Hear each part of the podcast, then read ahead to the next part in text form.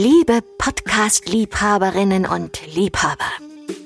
Herzlich willkommen im Hörbuch- und Podcaststudio Wortwelten Berlin bei meinem Podcast Yara trifft. Ich bin Hörbuchsprecherin mit Leib und Seele und begegne in den nächsten Folgen einigen Autorinnen und Autoren von Büchern, die ich einlesen durfte. Wir plaudern über das Leben im Allgemeinen und Hörbücher im Besonderen. Heute treffe ich die wunderbare Autorin Susanna Hanika, die extra für diesen Podcast aus Regensburg hier zu uns ins Studio nach Berlin gekommen ist, um über ihre bekannte und sehr erfolgreiche Bayern-Krimiserie Sophia und die Hirschgrundmorde zu sprechen.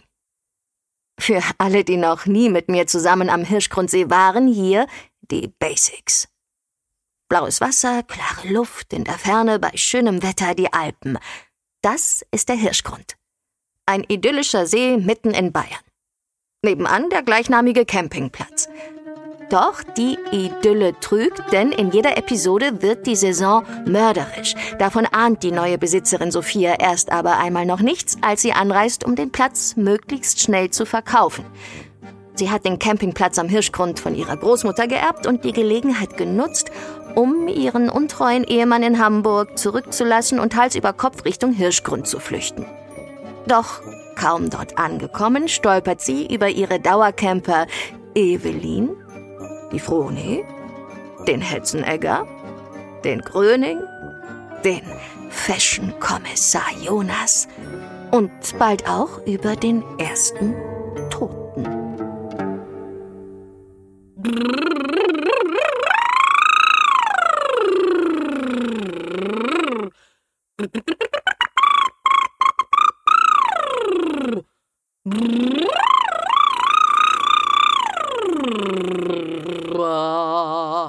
An was ich mich gerade erinnert habe, weil wir doch über die Sprecherziehung und diese Übungen, die du gerade gemacht hast, dass ich das eigentlich ja alles kenne, weil meine Mutter war auch Gesangslehrerin und die hat natürlich auch Sprecherziehung gelehrt sogar. Und hat sie das zu Hause dann mit euch auch gemacht? Nein. Und irgendwie ist es äh, ja total schade, weil ich habe das damals, also jetzt weiß ich natürlich, was das für ein Können ist. Also, dass man so singen kann, dass man so eine Stimme hat. Also man merkt natürlich schon, ob jemand eine ausgebildete Stimme hat oder nicht. Und äh, sie hat das jetzt von mir auch nie geheim gehalten eigentlich, aber äh, ich habe sogar, sie hat da Gesangsunterricht an der Uni gegeben und ich habe da praktisch als Korrepetitor gearbeitet, äh, mit also Klavier dazu begleitet. Dann spielst du auch noch so toll Klavier. Ja, ob ich toll Klavier spiele, kann ich jetzt nicht Wow. sagen. Aber ich habe halt die, die Musikstücke dann begleitet und habe natürlich dann schon den Unterricht auch mitgekriegt. Also eigentlich hätte ich da viel mitnehmen können. Und ich kann mich schon an einzelne Sachen erinnern, aber irgendwie ist man dann so doof, wenn man so jung ist und, und hört nicht gescheit zu, glaube ich. Oder kann das sein? Also ich weiß noch, sie hat manchmal so ganz komische Sachen gemacht, zum Beispiel so einen Korken im Mund gesteckt Mhm. und dann so sprechen lassen. Ja, genau. Also das ist auch eine super Übung, weil man dann so aktiv wird. Die, äh, die Lippen werden dann ganz aktiv, die Zunge muss ganz aktiv werden. Ja. Mhm. Ja, genau. Also das macht man heute auch noch als Übung, Mhm. dem Korken. Ja. Ah ja. Und was ich auch mitgenommen habe, also ich habe früher auch in einem Chor gesungen und sie hat dann immer gesagt, also wenn man hoch singt, muss man tief denken und Genau. wenn man tief singt, muss man hoch denken. Ja, absolut Mhm. genau das Gegenteil, ja. Mhm. Ja, Und diese gute Erdung. Ja, was hat sie noch gesagt? Da lerne ich ja noch was. sie hat zum Beispiel immer, wenn die gesungen haben und nicht so, wie sie wollte, da hat sie ihn an den Bauch hingefasst und hat gesagt, den Bauch will ich jetzt spüren. Ja, Und die Leute haben immer den Bauch eingezogen und sie hat gesagt, ich will nicht, dass der Bauch eingezogen ist. diese Kraft von ganz unten zu nehmen und bis darunter zu denken. Und wenn man diese Kraft hat, äh, kann man sich eben bis nach oben verknüpfen Mhm. und in dieser Aufrichtung stundenlang eben singen und Mhm. sprechen. Und man spürt's, finde ich auch. Also ich spüre, wenn ich verbunden bin oder ich bin nicht verbunden. Dann, äh, wenn ich verbunden bin, dann äh, kann ich auch mich viel leichter an jegliche Gefühle andocken. Oder die Gefühle, finde ich, sind authentischer. Und das ist ja diese tolle Reise, die ich dann mit jedem Hörbuch starten kann. Diese Gefühlsreise auch. Mhm. Aber das ist interessant.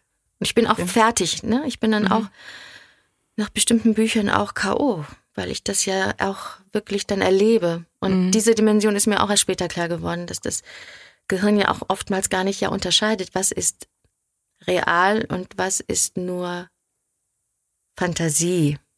Und daher, äh, ja, bin ich froh, dass ich nicht so viele Thriller lesen muss. Ja, tatsächlich ist das ein Problem. Also es ist auch für mich ein Problem. Vielleicht schreibe ich deswegen keine Thriller. Weil es tatsächlich so ist.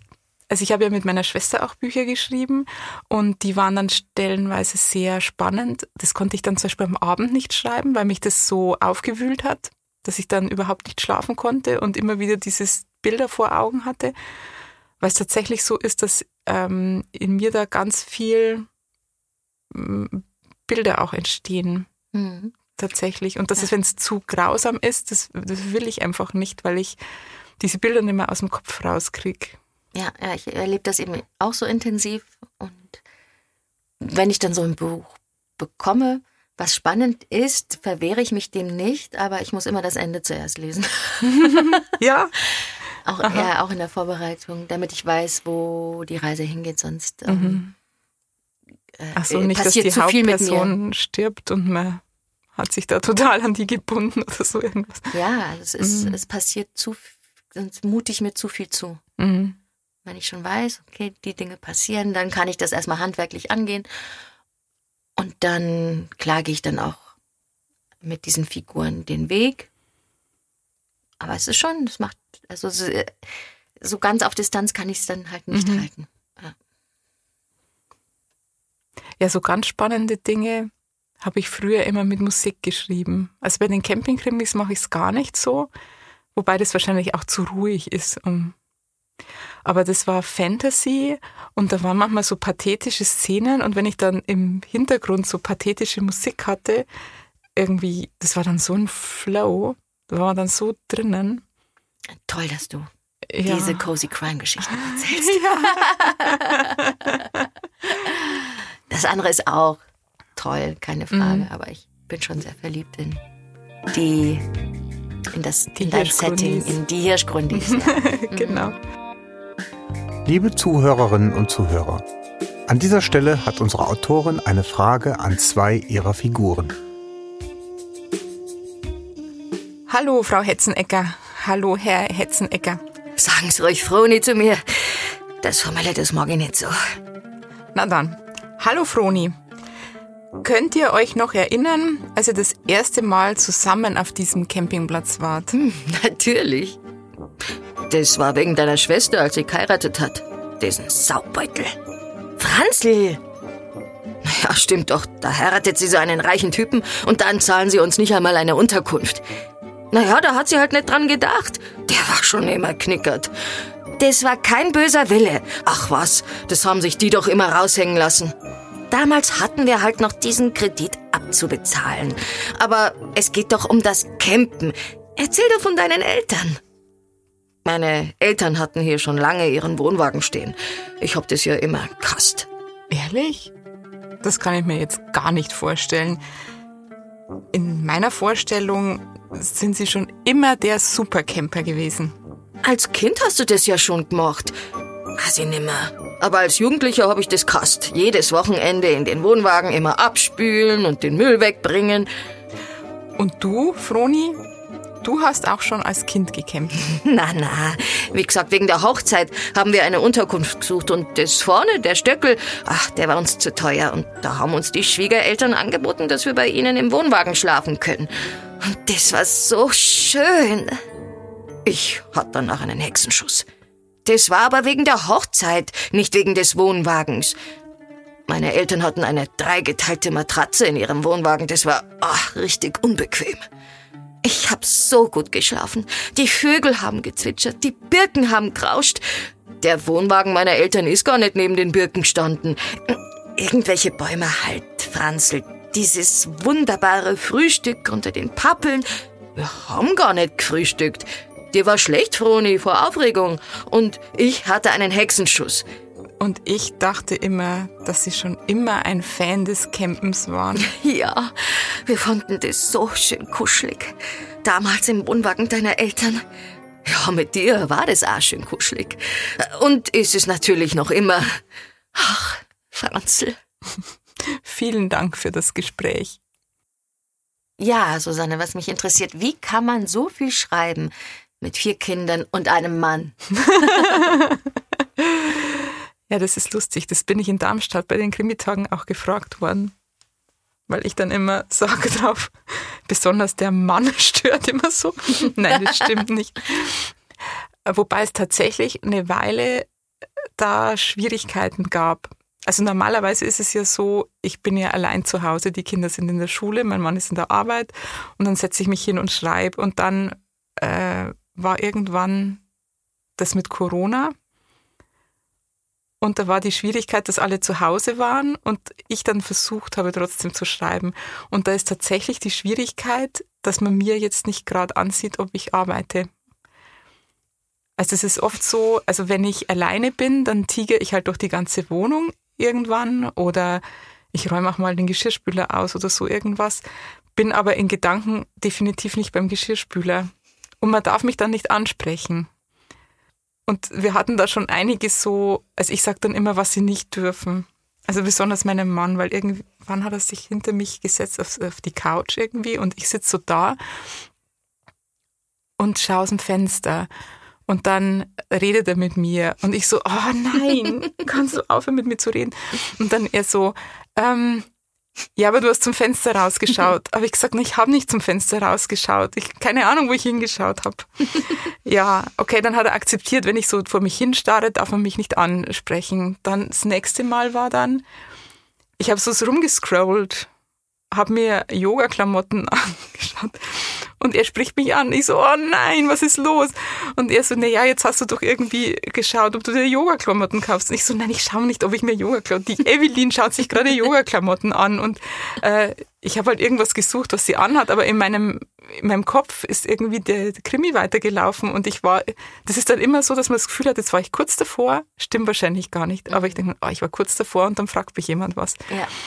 Also okay, jetzt wissen sie das, aber auch, dass man dann, normalerweise stehe ich dann noch auf, das mache ich dann nicht, wenn die anderen zu Hause sind, weil irgendwie das kann man nicht erwarten, dass die dann sehen, ob ich gerade ansprechbar bin oder nicht. Das ist irgendwie too much. Mhm. Also meinem Mann habe ich dann gesagt, weil er so, ich sag jetzt aber gar nichts, was ist jetzt los? Wie gesagt, aber du atmest.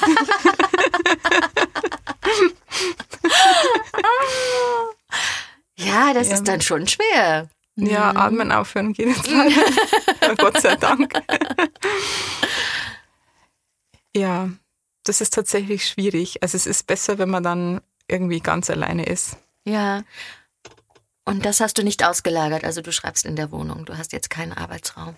Nein. Mhm. Ja, toll. Das habe ich nicht gemacht. Also ich habe mir eine Zeit lang habe ich so als Idealvorstellung gehabt, ich sitze in einem Café, bestelle mir einen Cappuccino, setze mich hin und schreibe. Aber tatsächlich ähm, klappt es gar nicht. Also hm. ich weiß gar nicht, mich lenken die Leute, also eigentlich lenkt mich nicht viel ab. Also wenn so Hintergrundgeräusch ist oder so, das lenkt mich eigentlich nicht ab. Das kann ich alles ausblenden. Ähm, aber ich weiß nicht, ich schaue dann trotzdem, da kommt jetzt jemand rein und jetzt macht der das. Hm. Ich weiß nicht. Und gerade wenn es dann anstrengend wird, also wenn ich nachdenken muss, dann lasse ich mich besonders leicht ablenken. Ja, das heißt, das, das menschliche Gehirn, nicht. ja, mhm. mhm. will dann doch nicht freiwillig so ackern. Mhm. Also ich kann nicht mal im Garten so richtig schreiben. Ich mache es zwar manchmal, mhm. weil ich mir dann immer vorstelle, das wäre jetzt echt super, aber tatsächlich ist es besser drinnen und in der vertrauten Umgebung, die dich ja. nicht so fordert, damit eben ja. die Freiheit im Geiste da ist. Ja. Ah, spannend. Ich meine, gut, du bist auch immer eingesperrt in so einem Kasten. Ja. Wir sitzen hier in so einem Kasten. Ja, das ist ein magischer Raum. Für das ist mich. der magische Raum. Ja, weil hier sind, hier ist ja der Hirschgrundsee, beziehungsweise das äh, nehme ich in einem anderen Studio auf, aber hier mhm. entstehen diese ganzen Welten. Hier war mhm. ich schon äh, äh, unter Wasser in einer Tiefseewelt. Hier war ich schon im Himmel, äh, im Universum, Mhm. Habe schon neue Welten erschaffen. Hier habe ich großes Leid erfahren. Hier werden Tränen vergossen. Also Mhm. es kommt schon auch zu dem Punkt, dass ich dann in einer Szene dann auch innehalten muss. Weil das will natürlich keiner hören, wie jemand flennt.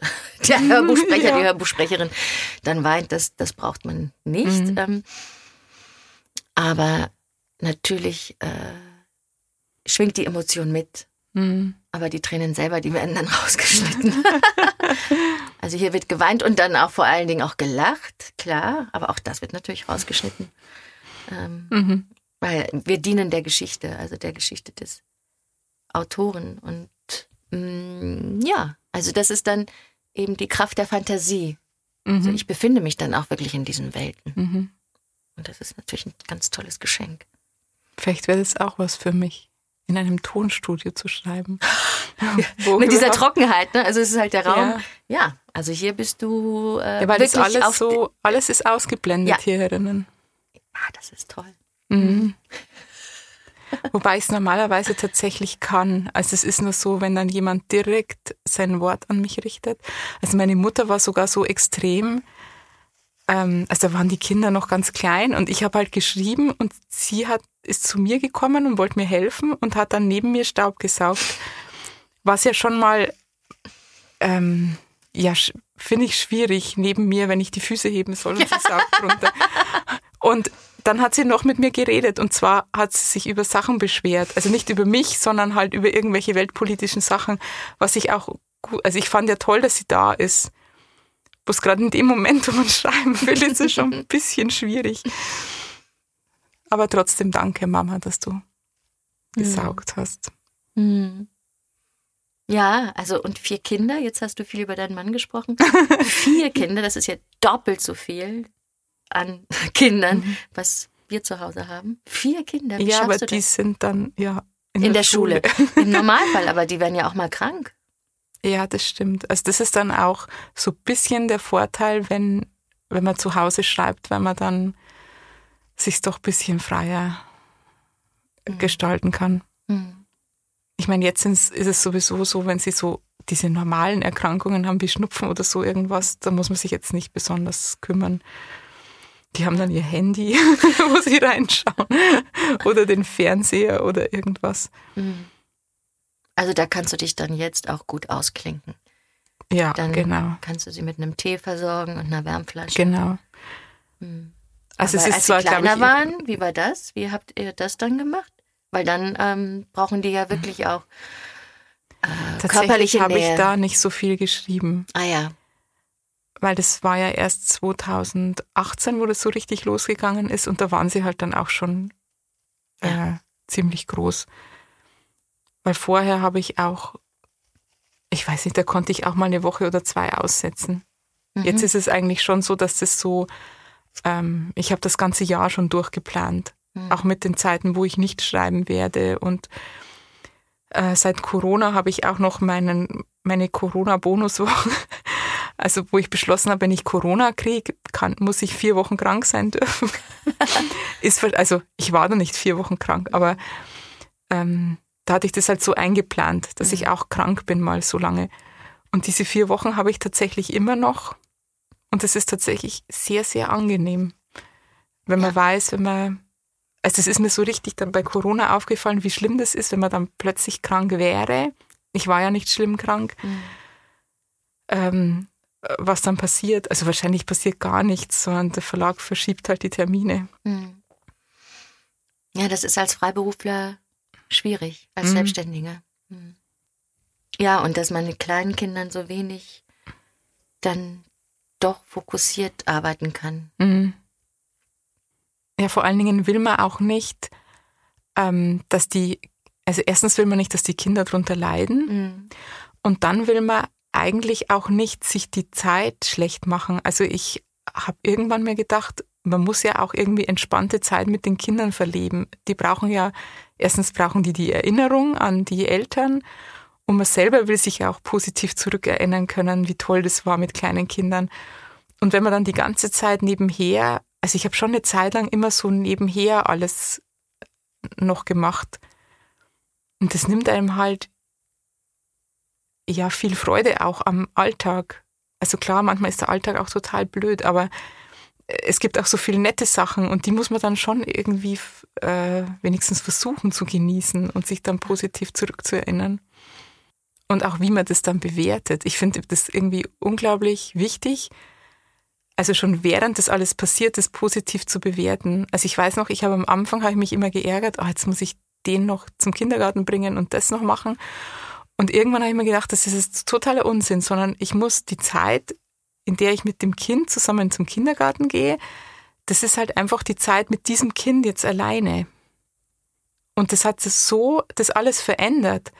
Also man braucht dann nicht ewig viel länger, sondern das Kind bleibt halt mal stehen und schaut sich eine Blume an und man steht dabei und freut sich auch, dass da diese Blume steht und dann geht man weiter und das dauert halt dann nicht zehn Minuten zum Kindergarten, sondern zwölf. Und diese zwei Minuten länger sind so ein Geschenk dann letztendlich. Susanne, schreibst du bitte ein Coachingbuch für Mütter? das Mütter-Coaching-Buch. Ja, und auch für Väter. Ja. Es ist tatsächlich so, dass das äh, mein Mann dann auch so erlebt hat. Hm. Weil ich habe das irgendwann gesagt, eigentlich ist es so, äh, die Kinder werden groß und diese Zeit, wo sie mit einem in den Kindergarten gehen wollen und eine Blume anschauen oder eine Schnecke, die ist so wenig, also es fällt einem leider immer ein bisschen zu spät auf, äh, dass man in dem Moment sollte man das einfach alles zulassen. Hast du das beim ersten Kind auch schon so gemacht? Nein. Das sind so Erkenntnisse, die kommen erst, oder? Mhm. Okay. Ja. ja. Schreib ein Buch bitte. Coaching. Wobei ich immer so das Gefühl habe, erstens muss da jeder seinen Weg gehen und zweitens habe ich den Eindruck, dass heutzutage die Leute sowieso da viel klüger sind. Ja, weil es ja auch bei jedem was anderes ist, auch was jeder äh, praktisch seinen Kindern mitgeben will und was, was man macht mit seinen Kindern, ist ja für jeden, man kann ja nicht sagen, es ist total wichtig, dass ihr euch Schnecken anschaut, wenn ihr in den Kindergarten geht oder so, sondern manche machen halt dann was weiß ich, Fußball spielen und die anderen machen, also ich habe zum Beispiel nie gebastelt. ja, hm. schon mal, weil ich es nicht kann und weil alles schrecklich aussieht, was ich mache. Aber das heißt ja auch nicht, dass das eine besser ist als das andere. Ja. Und man muss ja auch nicht ständig total viel Zeit miteinander verbringen. Ich glaube, das ist dieses, dass man halt was findet, mit, also was man miteinander halt gerne macht. Mhm. Und das muss ja auch jetzt nicht 24 Stunden miteinander abhängen sein, sondern. Mhm. Na, mich hat das jetzt äh, bewegt, weil du von deiner Mutter gesprochen hast, die das ja auch alles so gelebt hat, auch mit dem Gesang, und dass du das zwar miterleben durftest, aber sie das mit dir jetzt nicht eingeübt hat oder so. Äh, hättest du das gewünscht? Jetzt denke ich gerade drüber nach sollte ich diese Gesangsübungen mal mit meinen Kindern machen? Das Dilemma ist ja, dass die Töchter sehr ablehnend dem gegenüberstehen. sollte ich sie gar zwingen? Nein, natürlich nicht, aber. Mm. Nein, ich glaube, man kann das auch überhaupt nicht steuern. Mhm. Ich denke mir das oft, was meine Kinder machen, das äh, unterscheidet sich in vielen Dingen so wahnsinnig von dem, was ich äh, mache. Und ich weiß jetzt nicht, wie man das, also ich habe sie immer teilhaben lassen an allem, was ich gemacht habe, aber jeder geht halt dann seinen Weg. Also für mich war es zum Beispiel am Anfang total komisch, weil ich zwei meiner Kinder lesen ungern. Und bei der ersten, die ungern gelesen hat, habe ich mir so gedacht, was? Nein! also da habe ich an meinen Qualitäten als Mutter gezweifelt. Ja, ja, das Wobei es irgendwie mhm. äh, kompletter Quatsch ist, sondern ja, nicht jeder muss lesen. Man kann mhm. das auch nachteilig finden, wenn man viel liest, mhm. wenn man nur in einer Parallelwelt lebt. Ja. Ja, wobei ich da äh, ganz gesegnet bin. Ich habe auch natürlich gerne und viel vorgelesen den Kindern. Und dann war ich aber so erschöpft, weil es dann schon anfing. Ich lese ja jetzt so Hörbücher seit 13 Jahren. Mhm. Und dann waren die eben auch sehr klein, die Kinder. Und dann, sobald die eben lesen konnten, habe ich gesagt, boah, ich bin, so, ich kann kein Wort mehr lesen. Mhm. Lest ihr mir bitte vor. Und das haben die dann auch gemacht. Also ich Ach, kam dann in den ja Genuss, dass dann. dass dir vorgelesen wird. Hm. Aber hast du dann beim Vorlesen das auch so mit deinen Stimmkünsten gemacht oder hast du mit deiner normalen Jara Blümel? wenn ich Stimme, meinen Mädchen ja. vorgelesen habe, ja, doch, mit Lust habe ich da auch. Anders kann ich es, glaube ich, gar nicht. Mhm. Also dann so einfach so gelangweilt lesen oder so, das geht gar nicht. Nee, Wenn Mhm. muss das schon lebendig sein, ja. Aha, okay. Ja. ähm, nee, das, das, da, da muss, das muss dann schon rocken. Ja. Mhm. Und hier kommt noch eine Frage aus der Leserschaft. Wo kann man sich bewerben, um ein Hirschgrundi zu werden? das ist total lieb. Ich mag das total gerne, wenn jemand sowas schreibt. Und das schreiben total viele. Dass sie so gerne, also jetzt nicht, dass sie sich bewerben wollen, äh, aber dass sie so gerne auf dem Campingplatz wären. Ob es einen Campingplatz gibt. Mhm, Ich bin da auch sehr gerne. Mhm. Aber tatsächlich gibt es ihn nicht. Nein, Und jetzt hast du es verraten. Bewerben kann man sich nur bei mir persönlich. ähm, ich kann ja einfach mal schauen, wer diese Frage gestellt hat. Dann schaue ich, wie die so ist, was die macht. Und dann lasse ich sie im nächsten Hirschgrundi voll auftreten. Yeah. Und jetzt hat unsere Evelyn eine Frage an unsere beiden hier im Studio. So, liebe Susanne, liebe Jara. Könnt ihr euch vorstellen, mal einen Fallschirmsprung zu machen? Oh nein, oh nein, oh nein, oh nein. Das kann ich mir gar nicht vorstellen. Also ich habe zwar nicht so richtig Höhenangst, also ich kann schon auf Bergen wandern und so, aber irgendwie, also ich merke, dass das sich immer mehr verschlechtert. Wir waren mal in Frankreich auf dem Pont du Gard, der ist irgendwie, äh, glaube ich, 60 Mo- Meter hoch und da konnte man früher drüber gehen. Und es war tatsächlich für mich irgendwie die volle Überwindung, obwohl das so breit ist. Also das ist ja irgendwie sechs Meter breit oder so, man fällt da nicht runter. Aber da ist kein Zaun und kein Nichts und das war irgendwie der Horror. Und wenn ich mir vorstelle, ich sollte jetzt da runterspringen oder aus einem Flugzeug, nee. Nein, nein, nein. und du? Ich äh, auch nicht. Nein, ich habe auch äh, eine latente Höhenangst. Was ich jetzt gemacht habe, war mal ein äh, in einem Windschacht zu sein, in einem Windkanal so zu fliegen. Ach ja, das habe ich auf Instagram gesehen. Ja, und das war klasse. Das war die fünfte Folge meiner Podcast-Reihe Jara trifft. Susanna Hanika und die Hirschgrundis.